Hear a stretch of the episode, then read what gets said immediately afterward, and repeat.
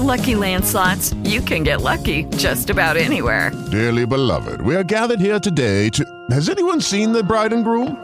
Sorry, sorry, we're here. We were getting lucky in the limo and we lost track of time. No, Lucky Land Casino, with cash prizes that add up quicker than a guest registry. In that case, I pronounce you lucky. Play for free at LuckyLandSlots.com. Daily bonuses are waiting. No purchase necessary. Void were prohibited by law. 18 plus. Terms and conditions apply. See website for details. La normalidad como la conocíamos dejó de ser. Ninguno de nosotros podía anticipar lo que estaba por venir. La economía fue afectada. La capacidad de producción fue limitada. Enfermedad y muerte han lastimado a nuestras familias y a nuestros amigos. Hoy más que nunca, nuestra esperanza está puesta en Dios. Él es quien nos sostiene y ayuda. Nos aferramos a nuestra fe, la defendemos con convicción y disfrutamos de sus beneficios. Somos valientes. Aunque andemos en valle de sombra y de muerte, no temeremos mal alguno. Cuando no hay más fuerzas, es Él quien las renueva y nos hace volar como las águilas. Estamos expectantes de lo que viene. Sabemos que Él tiene un plan de bienestar para nuestro futuro. Estoy seguro que ni la vida, ni la muerte, ni ninguna cosa creada podrá separarnos de su amor. Nosotros no construimos sobre la arena, construimos sobre la roca que es Cristo. Levantémonos en el nombre de Jesús. Levantémonos. Vamos a reconstruir. Todos habían escuchado historias de cómo Dios había evitado que los ejércitos extranjeros conquistaran la ciudad. En tiempos de Josafat, de 2 Crónicas 20, los libró de los amonitas y de los del monte de Seir. En tiempo de Ezequías, en 2 Reyes 19, los libró de Senaquerib. Ellos estaban familiarizados con los milagros de protección, pues esta era la ciudad de Dios, la ciudad en donde Dios tenía su templo, la cual era el epicentro de la actividad espiritual de Israel. Pero por eso era tan difícil dar crédito a sus ojos. Ahora la ciudad santa, Jerusalén, había sido invadida. El ejército babilonio la había conquistado, la había semidestruido y Dios solamente había observado a la distancia esta destrucción. ¿Qué había sucedido? Después de muchos mensajes dados a través de los profetas, Dios les había advertido que su gloria abandonaría la ciudad y el país y al pueblo quedarían a sus expensas. No habría más ayuda divina, no habría más milagros de provisión y de protección. Todos deberían experimentar cómo es la vida cuando la gloria de Dios se retira de una nación. Al profeta Ezequiel le fue mostrado el momento en que la gloria de Dios había abandonado el templo. En Ezequiel 10, 18 y 19 se nos dice, luego la gloria del Señor salió de la puerta del templo y se sostenía en el aire por encima de los querubines. Entonces, mientras yo observaba, los querubines volaron con sus ruedas a la puerta oriental del templo del Señor y la gloria del Dios de Israel se sostenía en el aire por encima de ellos. Esa es, una descripción trágica porque aquí la gloria de Dios está abandonando al pueblo y, y se queda sostenida como quien dice, no me quisiera ir, me duele dejarlos solos, pero tienen que aprender qué es lo que se siente al estar sin mi gloria. Tiempo después, Nehemías fue inquietado por Dios para reconstruir el muro de Jerusalén y en ese proceso había logrado infundir mucho entusiasmo en el pueblo. Pero Nehemías sabe que es necesario un avivamiento espiritual en Jerusalén. Si desean mantener ese impulso que se ha logrado y que ese impulso perdure, es necesario que el pueblo se vuelva a Dios con todo su corazón. Cuando este sucede, esto sucede se llama avivamiento. Es decir, que aquel amor que la gente tiene por Dios empieza a avivarse como un movimiento que prende uno a uno los corazones. Y tal como lo hace un fuego, se enciende desde una pequeña llama hasta que se convierte en un fuego vivo.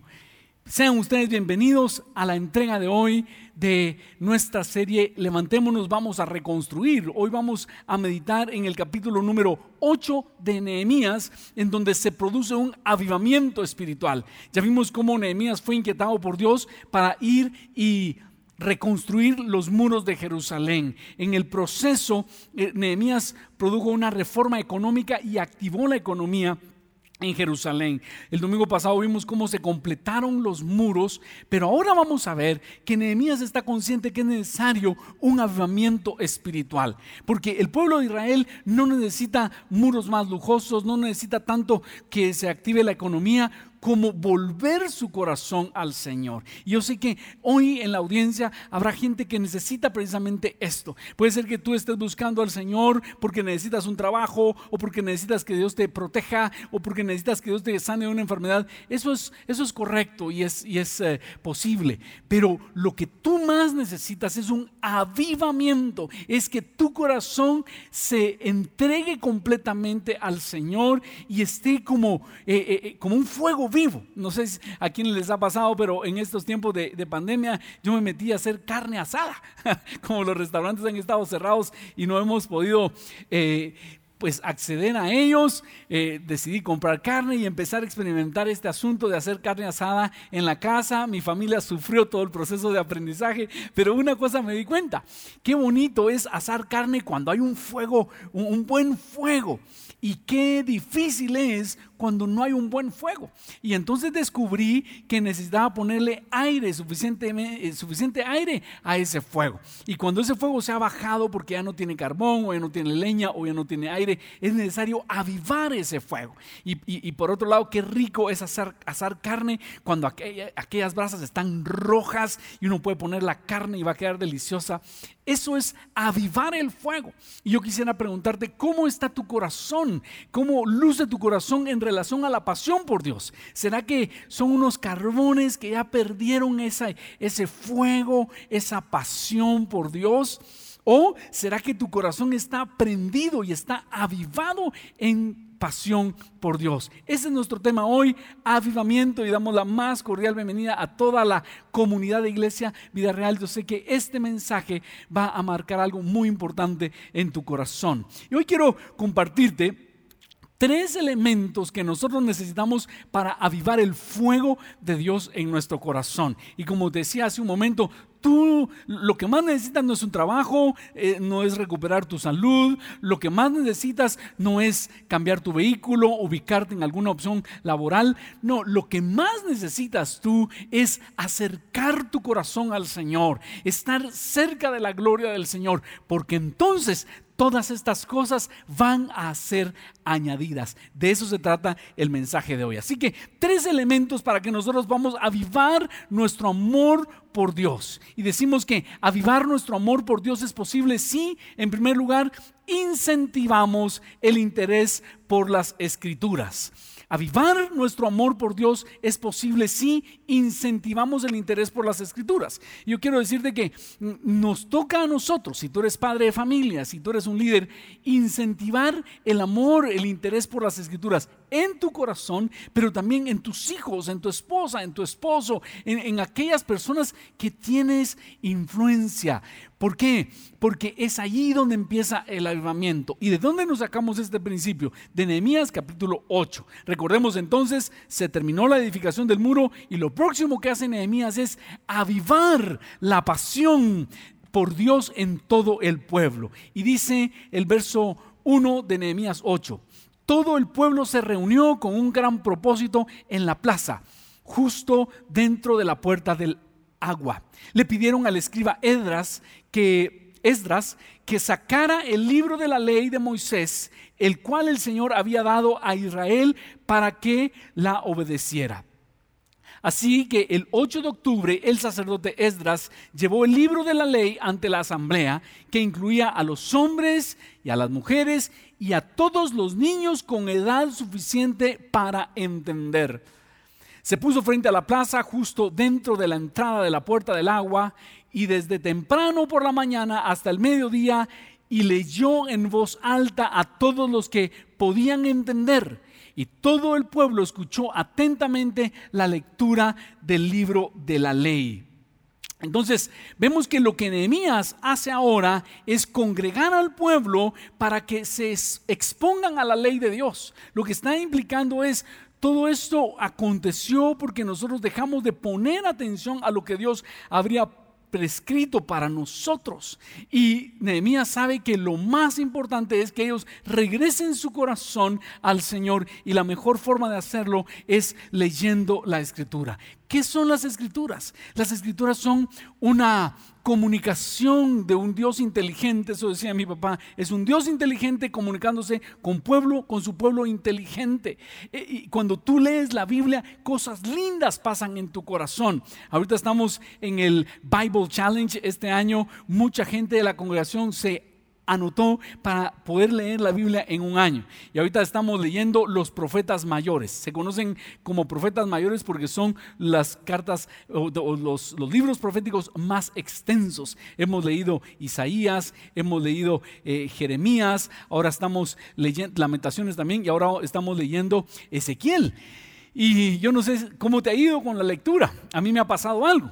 Lo he sentido un tanto redundante, porque casi lo mismo que dice Isaías, dice también Jeremías, y casi lo mismo que dice Jeremías, lo dice Ezequiel. Y sí, entonces eh, me he puesto con, con la la pregunta, Señor, ¿por qué repetías tanto? Y lo que sentí del Señor era, es mi pasión para que el pueblo despierte. Es mi, mi deseo de que el pueblo despierte. Yo quiero que mi pueblo me ame con todo el corazón, porque es, es terrible cuando se da ese divorcio entre el pueblo y Dios. No es que Dios lo quiera, nosotros llegamos a enfriar nuestro corazón por Dios y entonces viene la debacle. Por eso Dios insiste con profetas y le decía al pueblo de Israel, abandonen los ídolos, abandonen la maldad, no mientan, no sean violentos unos con otros, eh, no, no hagan negocios fraudulentos.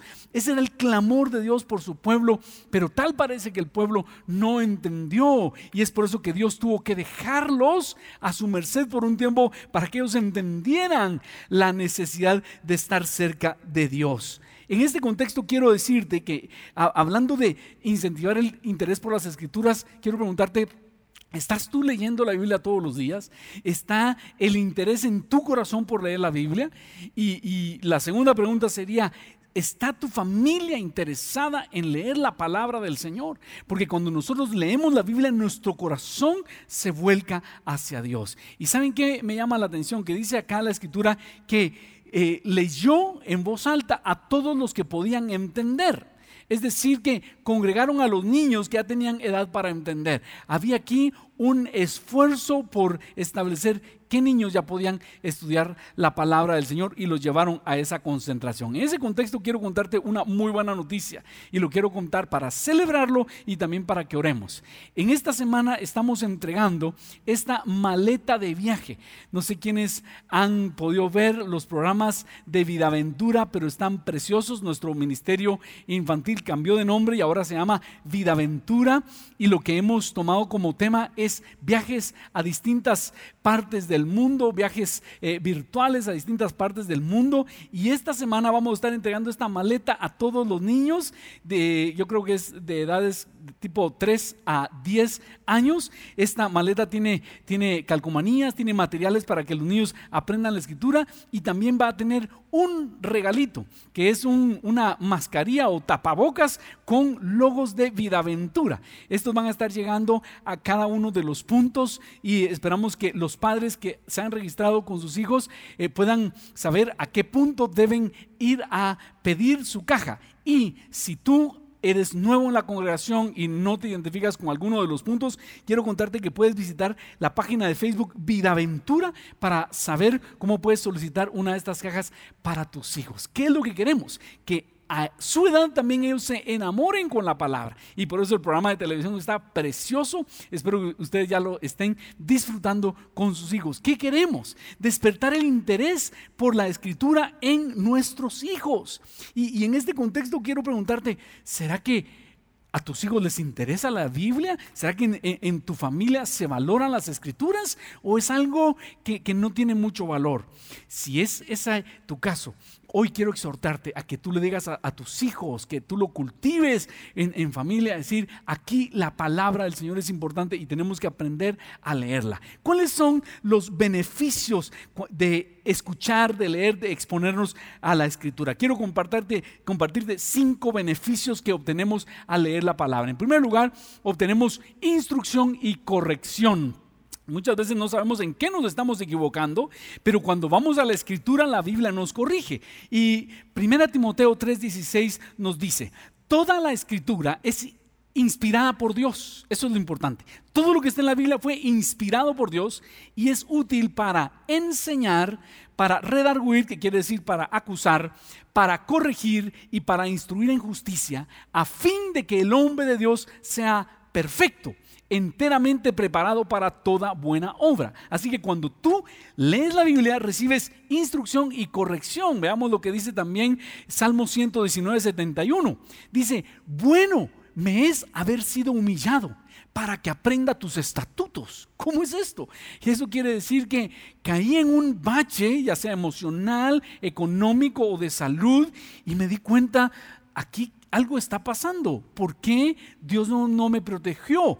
Entonces el salmista dice, bueno me fue haber sido humillado para que aprenda tus estatutos. Cuando le preguntamos, Señor, ¿por qué me está pasando esto? Y Él nos corrige, entonces se ilumina nuestro entendimiento y decimos, ya sé qué fue lo que pasó. Cometí este error. Por eso, al leer la Biblia obtenemos instrucción y corrección. Pero no solo eso. También al leer la Biblia entendemos o obtenemos clarificación. Salmo 119, 105, ustedes lo saben. Lámpara es a mis pies tu palabra y lumbrera a mi camino. ¿Qué quiere decir esto? Cuando no sabemos qué camino tomar, entonces sacamos la palabra del Señor y la palabra es como una lámpara que nos alumbra el camino correcto. Número tres, cuando nosotros leemos la palabra recibimos notificaciones. Dice el Salmo 103, 7, sus caminos notificó a Moisés y a los hijos de Israel sus obras. Otra cosa que nosotros podemos obtener de, de, la escritura son notificaciones. Oye, esto, sus caminos notificó a Moisés. Eso quiere decir que en medio del desierto Dios tenía un camino por el cual el pueblo de Israel pudo atravesar el desierto sin morir. ¿Por qué? Porque Moisés estaba atento a las instrucciones del Señor. Si tú estás atento a las notificaciones que Dios te da, vas a experimentar algo maravilloso, porque cuando nadie sepa qué hacer, tú vas a tener clarificación de qué hacer, porque obtenemos notificaciones de parte de Dios para nuestra vida. Número cuatro, también la palabra nos provee inspiración. ¿Y qué es la inspiración? Es como vida. Recuerdas que Jesús dijo, no solo de pan vivirá el hombre, sino de toda palabra que sale de la boca de Dios. Cuando leemos la palabra e, es como que tuviéramos vida interna. Y es que en Juan 6:63 Jesús dijo lo siguiente, el Espíritu es el que da vida la carne para nada aprovecha. Las palabras que yo os he hablado son espíritu y son vida. Cuando tú y yo estamos leyendo la palabra, estamos obteniendo vida, inspiración. Eh, yo cuando estoy leyendo, cuando leo la palabra, tengo ganas de hacer las cosas, tengo esa fuerza interna. Pero si descuido igual la escritura, empieza a venirme una, una debilidad interna porque he dejado de alimentar mi espíritu y el espíritu se alimenta con las palabras de Dios. Veamos qué dice también el Salmo 119, 107 afligido estoy en gran manera. Vivifícame, oh Jehová, conforme a tu palabra. Solo estoy enfatizando cómo la palabra nos da vida. Y también el Salmo 119, 116 dice, susténtame conforme a tu palabra y viviré. Y no quede yo avergonzado de mi esperanza. Dice, susténtame conforme a tu palabra y viviré. Nosotros necesitamos la vida que nos produce leer la palabra del Señor. Entonces hemos visto cuatro beneficios de eh, leer la palabra. Recibimos instrucción y corrección, recibimos clarificación, notificaciones, inspiración y número cinco, recibimos bendición. ¿Quieres tú la bendición del Señor? Mira lo que dice el Salmo 112, 1 a 3.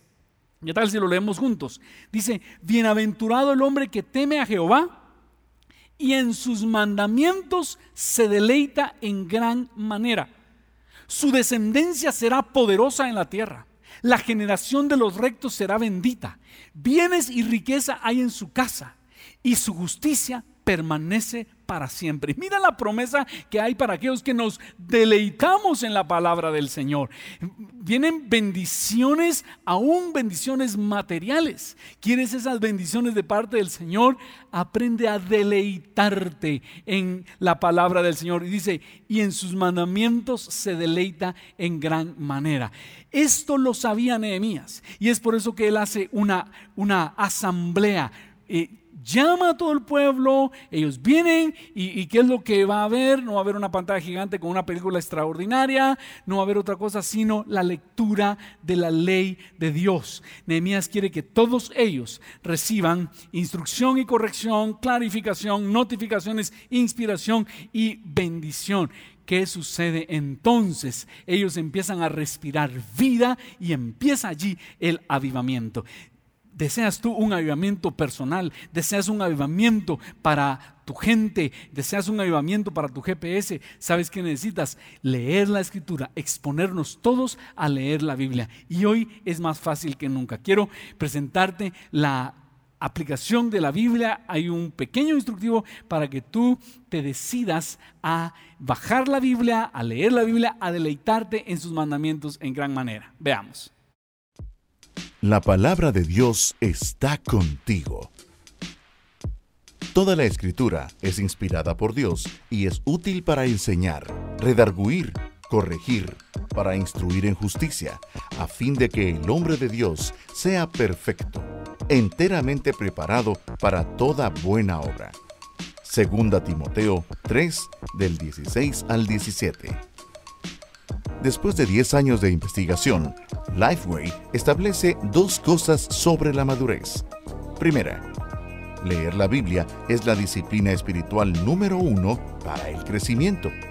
Segunda, leer la Biblia afecta a todas las demás disciplinas. Atrévete a crecer leyendo la palabra de Dios juntos. Decenas de millones de personas están usando la Biblia App para hacer que la palabra de Dios sea parte de su vida diaria. Descarga la aplicación gratuita y accede a sus marcadores, notas y planes de lectura desde cualquier lugar. Disfruta de cientos de versiones, incluyendo la audiobiblia. Todo en tu dispositivo móvil. Ingresa a tu tienda de aplicaciones y busca la app como YouVersion o La Biblia. Luego, regístrate con un correo electrónico y crea una contraseña para que puedas acceder a los planes de lectura, compartir con tus amigos por medio de WhatsApp, Facebook, Twitter, Instagram y más. Sé parte de nuestra comunidad virtual. Ora, crece, sirve, comparte y adora. Entonces hoy es más fácil que nunca el poder exponernos a la escritura. A mí me gusta eh, poner la Biblia en audio en las noches, si pierdo el sueño, me duermo con un par de capítulos de la Biblia. Es delicioso deleitarnos en los mandamientos del Señor a toda hora. Número dos, ¿Cuál sería el, el, segundo elemento para producir este avivamiento? Ya vimos, el primero es despertar el interés por las escrituras. Número dos, Avivar nuestro amor por Dios es posible si damos la importancia a la adoración congregacional. Avivar nuestro amor por Dios es posible si damos la importancia a la adoración congregacional. Sé que en este tiempo de pandemia esto ha sido difícil, pero te quiero dar algunas ideas para fomentar la adoración congregacional. Sin embargo, veamos lo que dice Nehemías capítulo 8 versículo 4 en adelante. Describe cómo fue esta asamblea. Ahí tiene unos detalles muy muy lindos. Dice, "El escriba Esdras estaba de pie sobre una plataforma de madera que se había construido para la ocasión. A su derecha se encontraban Matatías, Sema, Anías, Urías, Ilcías y Maaseías. A su izquierda estaban Pedaías, Misael, Malquías, Hasum, Hasbadana, Zacarías y Mesulam. Esdras estaba de pie en la plataforma a plena vista de todo el pueblo. Cuando vieron que abría el libro, se pusieron todos de pie. Entonces Esdras alabó al Señor, el gran Dios, y todo el pueblo con las manos levantadas exclamó, amén, amén. Y luego se inclinaron y con el rostro en tierra adoraron al Señor. Entonces los levitas, Jesúa, Bani, Serebías, Jamín, Acub, Sabetai, Odías, Maaseías, Kelita, Azarías, Josabed, Hanán y Pelaías instruyeron al pueblo en la ley mientras todos permanecían en sus lugares. Leían el libro de la ley de Dios y explicaban con claridad el significado de lo que se leía. Así ayudaban al pueblo a comprender cada pasaje. Este, este relato es muy importante porque nos muestra cómo se amplificaba la voz en una, una congregación de ese tamaño. Dice que Esdras estaba en una tarima que se había hecho para la ocasión y luego eh, a su lado había otras personas que repetían lo que Esdras había dicho y le explicaban al pueblo. Es decir, a una distancia prudencial estaban estos repetidores, los que nos gusta el sonido, estos se le llaman torres de delay, en donde hay otras torres de bocinas, pero en ese tiempo no había bocinas, sino eran personas que oían lo que Esdras decía, lo repetían aquí al pueblo y le explicaban lo que él quería decir. Entonces, ¿qué sucede esto? ¿Qué, sucede acá? En primer lugar, ah, hay algo importante con esta reunión le están diciendo a todo el pueblo, es importante adorar a Dios. Y vemos que hubo aquí adoración, así como seguramente nosotros tenemos hoy, que habían canciones y la gente adoró al Señor postrándose, pero también estaba la exposición de la palabra del Señor. Yo quiero destacar el valor que los líderes tienen en nuestra comunidad porque nos ayudan a amplificar y a clarificar lo que dicen las escrituras. Por eso quiero invitarte a que tú eh, formes parte de una congregación. Si eres parte de Iglesia Vida Real, que valores el ser parte de Iglesia Vida Real. Si perteneces a otra congregación, que valores tu congregación. Y si no perteneces a ninguna congregación, este es el momento en el cual tú puedes tomar la decisión de decir, yo voy a empezar a congregarme. ¿Por qué? Porque al congregarme le estoy diciendo a mí y a mi familia, estamos diciendo, es importante eh, que nos, nos acerquemos al Señor. En este tiempo de pandemia, como te decía, yo te sugiero que haya una hora donde tú congregues a toda tu familia y le digas, hijos, hijas, esposa, esposo, vamos a concentrarnos a escuchar la palabra del Señor. Lo que hago personalmente es supervisar que mis hijos no tengan celulares distraídos, sino que les digo, por favor, ustedes van a enfocarse en esto. Eh, la única razón para que tengan los celulares es que estén tomando notas y si están jugando, yo les digo, no, vamos a darle la importancia a las cosas del Señor. Y cuando hay una congregación, esa congregación también tiene líderes que nos ayudan a entender las cosas del Señor, así como lo hacían estos, no los voy a volver a leer porque estaban difíciles los nombres, pero ellos dicen que le repetían al pueblo y le explicaban para que todos entendieran. Así nosotros tenemos líderes de GPS, que son grupos pequeños saludables, tenemos líderes de ministerios y tenemos pastores de punto que nos ayudan a entender y aplicar las escrituras para nuestra situación, eh, cada uno en particular. Eh, tenemos la bendición en Iglesia Vida Real de tener distintos cursos basados en la Biblia para aprender a manejar nuestras finanzas, para dejar adicciones, cursos prematrimoniales, tenemos cursos matrimoniales. Ah, la otra vez hicimos un conteo y teníamos 26 cursos basados en la Biblia para aplicarla, aplicar esos cursos y aplicar ese conocimiento a nuestra vida personal. Así que yo quiero invitarte a que tú valores a estos líderes. Como dice Hebreos 13, 17, dice, obedeced a vuestros pastores y sujetaos a ellos porque ellos velan por vuestras almas, como quienes han de dar cuenta, para que lo hagan con alegría y no quejándose, porque esto no sería provechoso. Nosotros debemos estimular a nuestra familia a pertenecer a una congregación. Y quiero darte una, un detalle más. Quiero invitarte a que te hagas el propósito de, que tus hijos no te escuchen hablar mal de una congregación. No te escuchen hablar mal de la congregación a la que perteneces, porque muchos niños sufren esa contradicción. Los padres los llevan a la iglesia el domingo, pero en la tarde en la familia almuerza tacos de pastor, ¿verdad? Eh, la familia se pone a hablar, ya viste la camisa del pastor, a mí eso no me gustó, mira por qué cambiaron este color, eh, usted, este líder no me saludó, etcétera. Y los niños están escuchando y los padres ni siquiera se imaginan el daño que le están causando a los niños, porque los niños están pensando, bueno, y si a mi papá le cae mal este pastor y si le cae mal este líder, ¿por qué seguimos yendo a la iglesia? Cuando yo sea grande, voy a dejar de ir a, esa iglesia porque yo no voy a ser hipócrita. Eso es lo que están pensando los niños. Y eso me lo modeló mi papá. Mi papá decía, no vamos a hablar mal de las personas de la iglesia en la mesa o en casa, porque nosotros valoramos a nuestra congregación. Si vamos a hablar, hablemos buenas cosas. Que tus hijos te escuchen hablar buenas cosas del pastor, que te escuchen hablar buenas cosas de los líderes. Y si tienes alguna incomodidad, háblalo, pero no a tus hijos. Háblaselo al líder. Ve con alguien de la iglesia y le dices, mira, a mí me incomoda esto y aquello, pero que no te oigan tus hijos, porque si tú lo haces de esa manera, vas a estimular la importancia de la adoración congregacional. Yo quiero eh, en este contexto contarte que con los pastores de la iglesia hemos estado eh, viendo cómo te atendemos mejor. Y, y, queremos poner en práctica algo que hacíamos al inicio de Iglesia Vida Real, los que estaban al inicio se acordarán que hacíamos esto, y es que todos los domingos llenábamos una tarjeta de asistencia. Era simplemente para saber que la gente había llegado.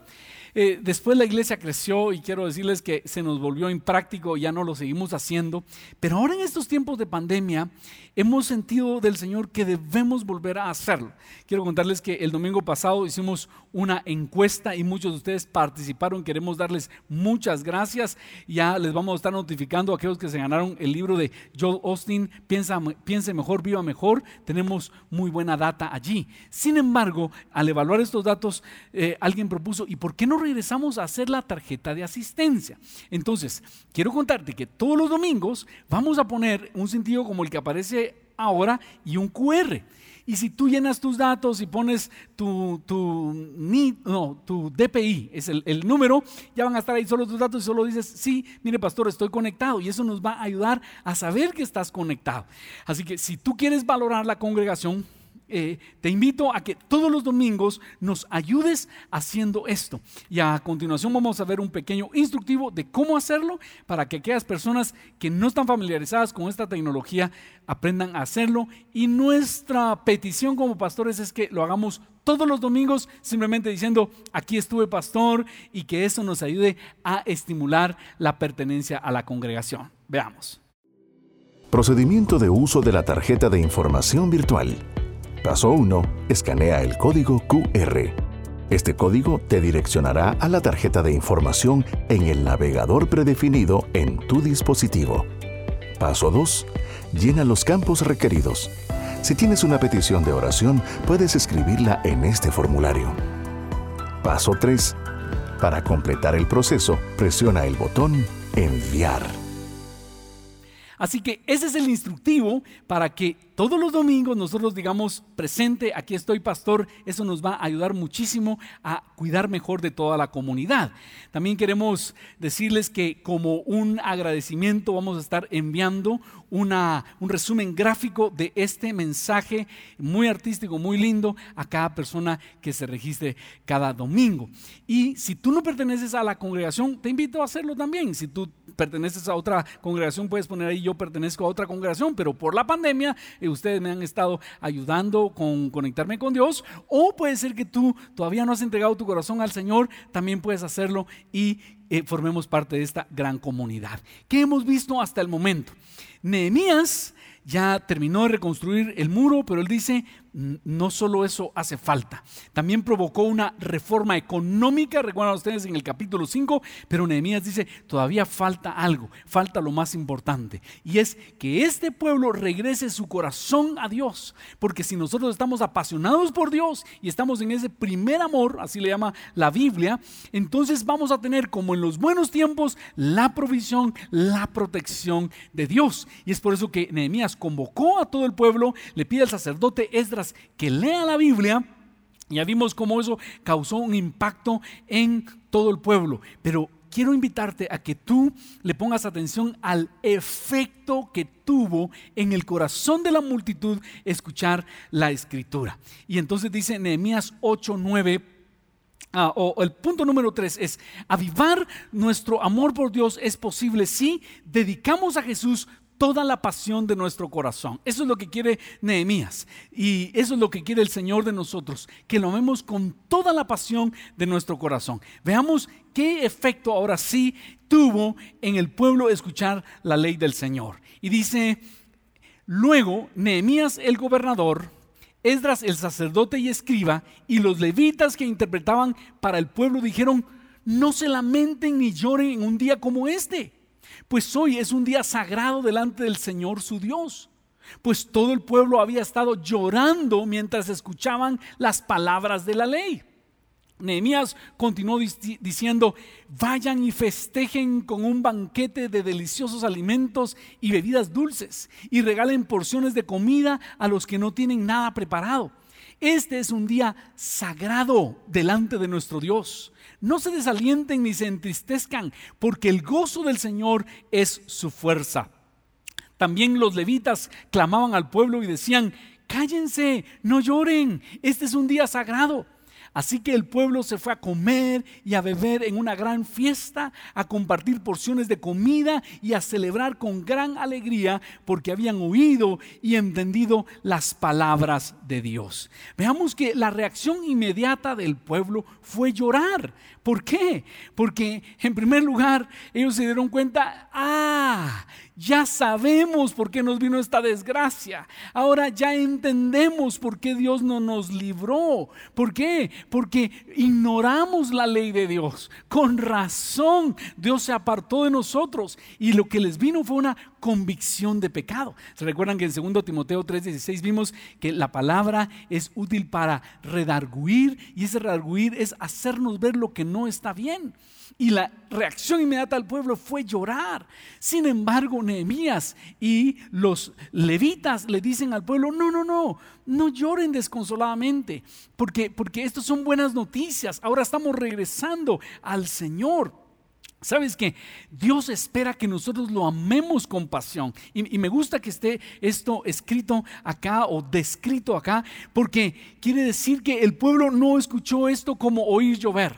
Eh, el pueblo oyó y aplicó y entendió y le causó algo en el corazón. Y eso es lo que yo quisiera que te eh, acontezca cada vez que escuches la palabra, que algo suceda en tu corazón, ya sea tristeza porque el Señor te está eh, redarguyendo de un pecado, o ya sea gozo porque reconoces que el Señor ha transformado tu vida. Pero lo importante es que la palabra de Dios penetre en nuestra vida, nos alimente y nos transforme. Quiero que veamos un breve documental de lo que sucedió en el avivamiento de los wesleyanos y veamos cómo es posible al exponernos a la escritura que haya un verdadero avivamiento entre nosotros. Veamos.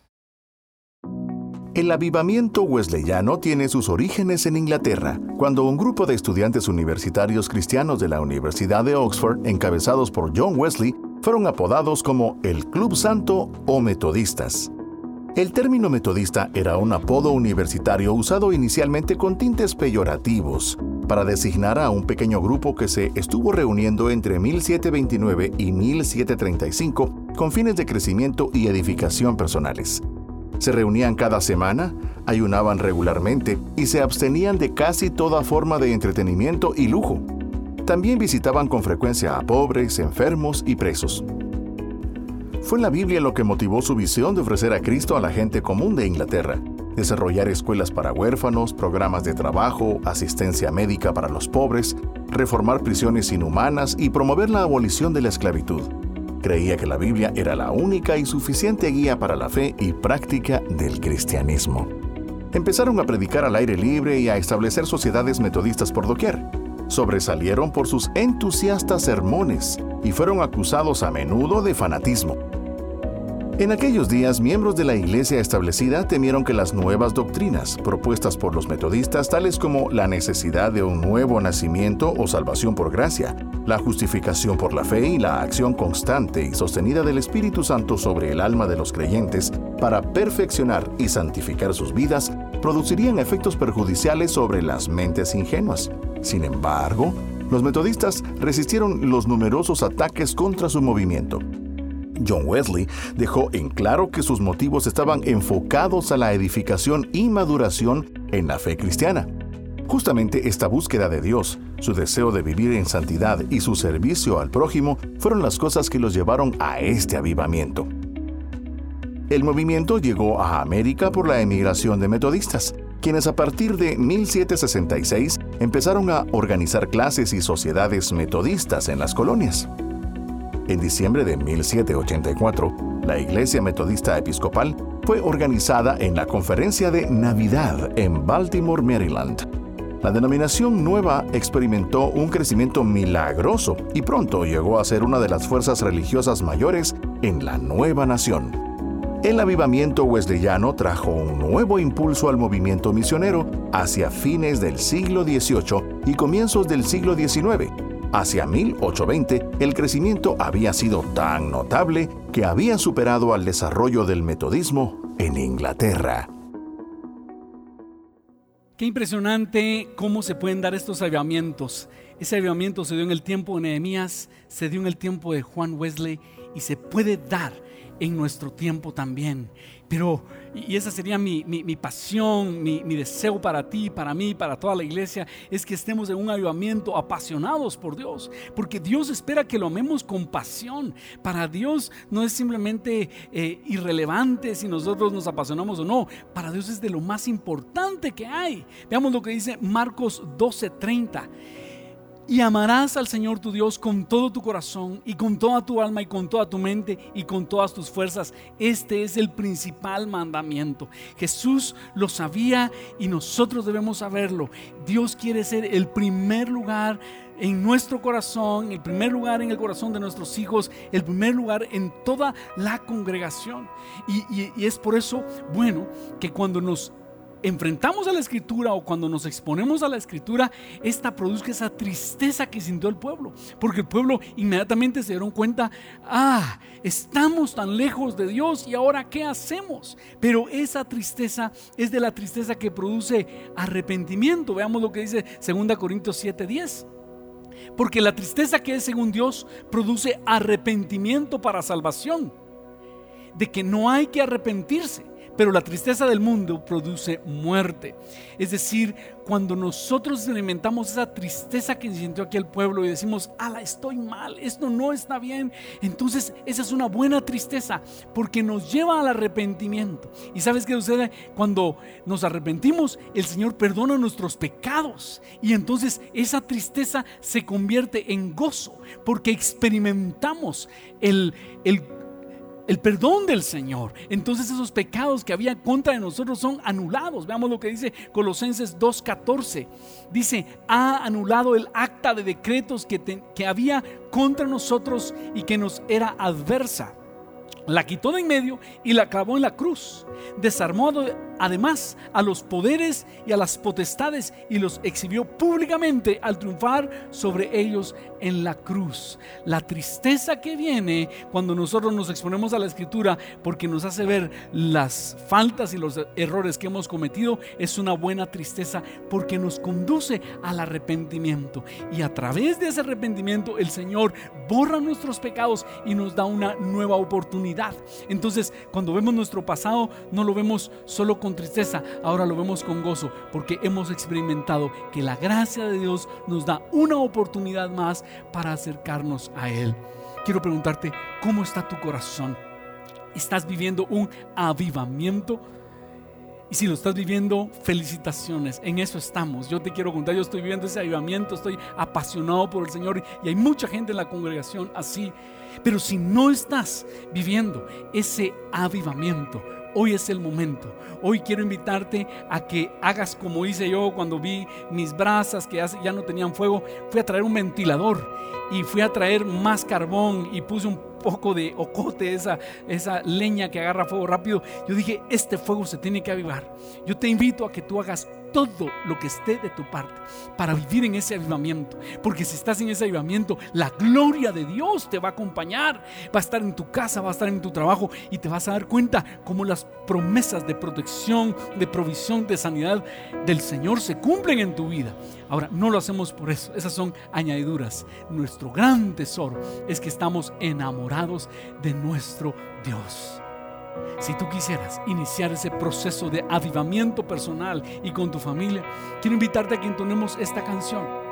Es una canción en la cual nosotros le decimos, Señor, te entrego mi afecto y mi devoción. Y después de esta canción vamos a hacer una oración y así como el pueblo de Israel en Nehemías capítulo 8, vamos a regresar al camino del Señor. Cantemos entonces y dediquemos nuestro corazón al Señor todo quedó atrás. Tu amor no cambiará, tu gracia firme como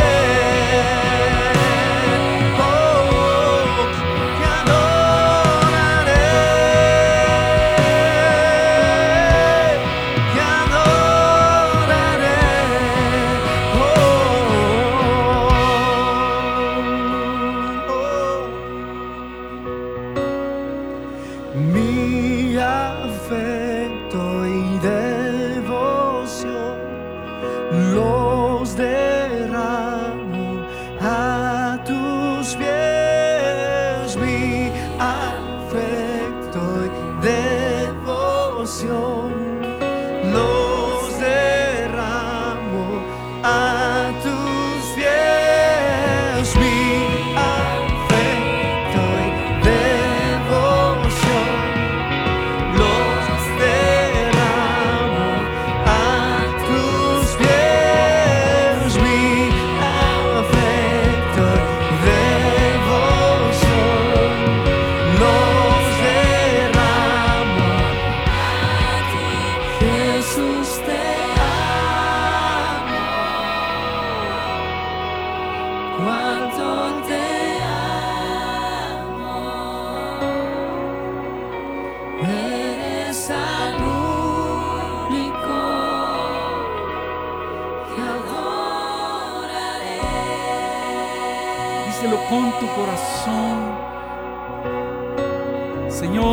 Queremos dedicarte todo nuestra, nuestro afecto y nuestra devoción solamente a ti.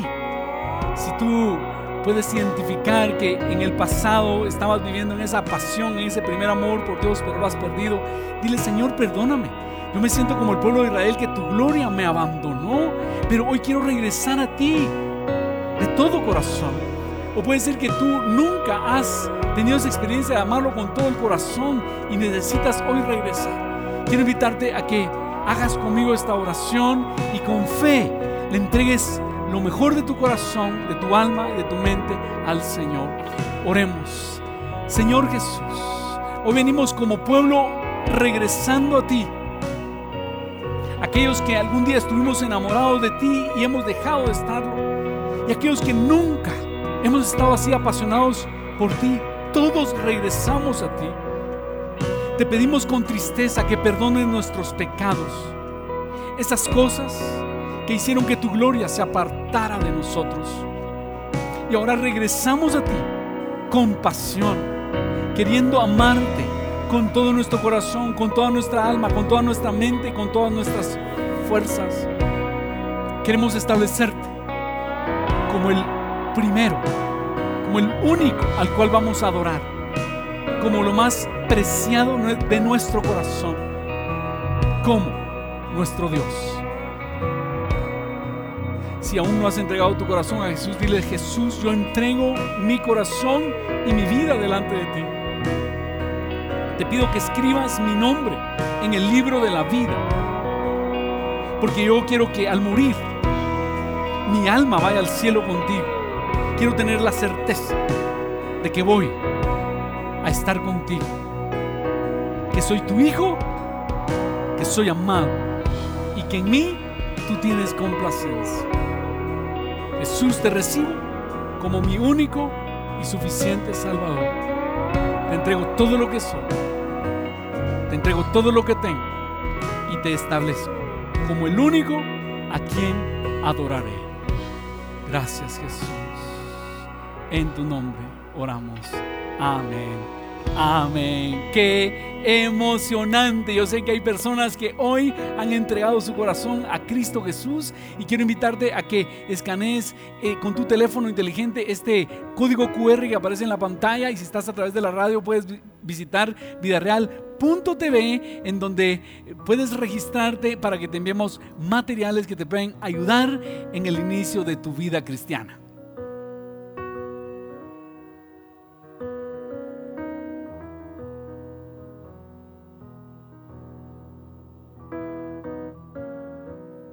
Ahora quiero invitarte a que nos preparemos para dar nuestras ofrendas al Señor.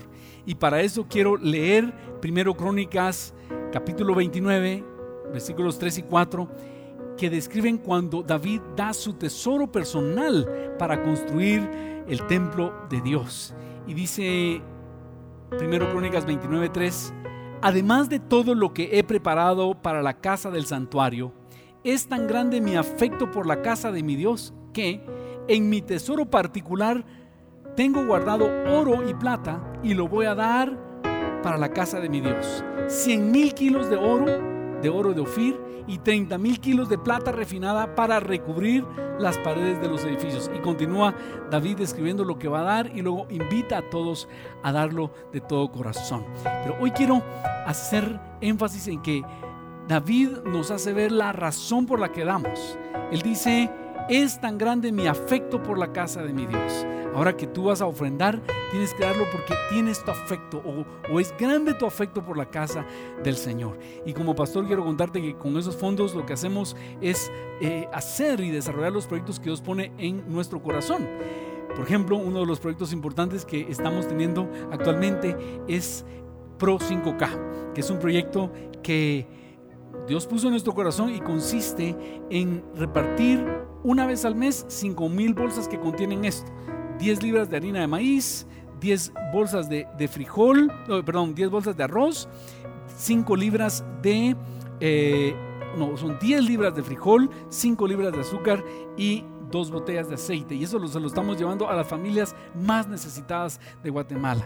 También con esas ofrendas que tú das al Señor, pero las confías a este ministerio, pagamos medios de comunicación. También ah, se nos ocurrió imprimir esa caja. Los, los hermanos del el ministerio Vida Aventura dijeron, hagamos esta caja.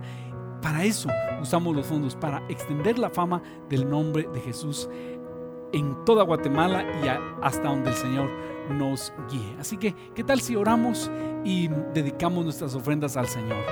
Padre bendito, imitando a David y lo que dice tu escritura, por el afecto que tenemos en la casa de nuestro Dios, hoy ofrendamos, damos con gozo, para que no falten recursos y que se haga todo aquello que tú quieres.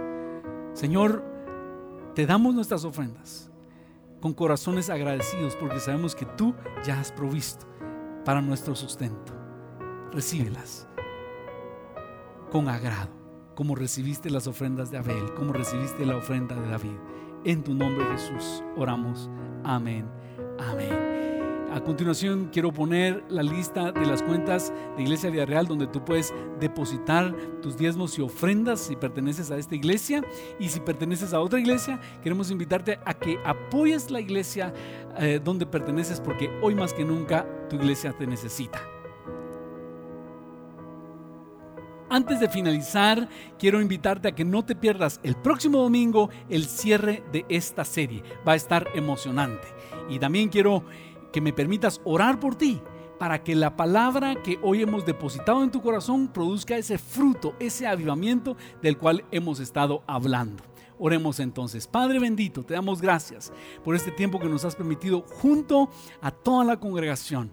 Y hoy hablamos que estas palabras que hemos compartido hoy van a producir este avivamiento. Y hoy empezamos esta ruta hacia ese avivamiento personal, a amarte con toda nuestra pasión, Señor.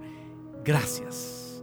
Te pido que tú bendigas las actividades de cada uno de mis hermanos en esta semana y que veamos el fruto de lo que hoy hemos hablado. En tu nombre oramos. Amén. Amén. Que el Señor quede contigo. Te esperamos el próximo domingo.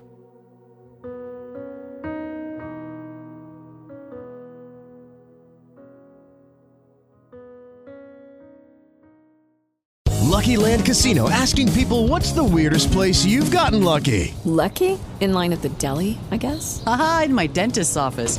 More than once, actually. Do I have to say? Yes, you do. In the car before my kids' PTA meeting. Really? Yes. Excuse me, what's the weirdest place you've gotten lucky? I never win and tell. Well, there you have it. You can get lucky anywhere playing at LuckyLandSlots.com. Play for free right now. Are you feeling lucky? No purchase necessary. Void where prohibited by law. 18 plus. Terms and conditions apply. See website for details.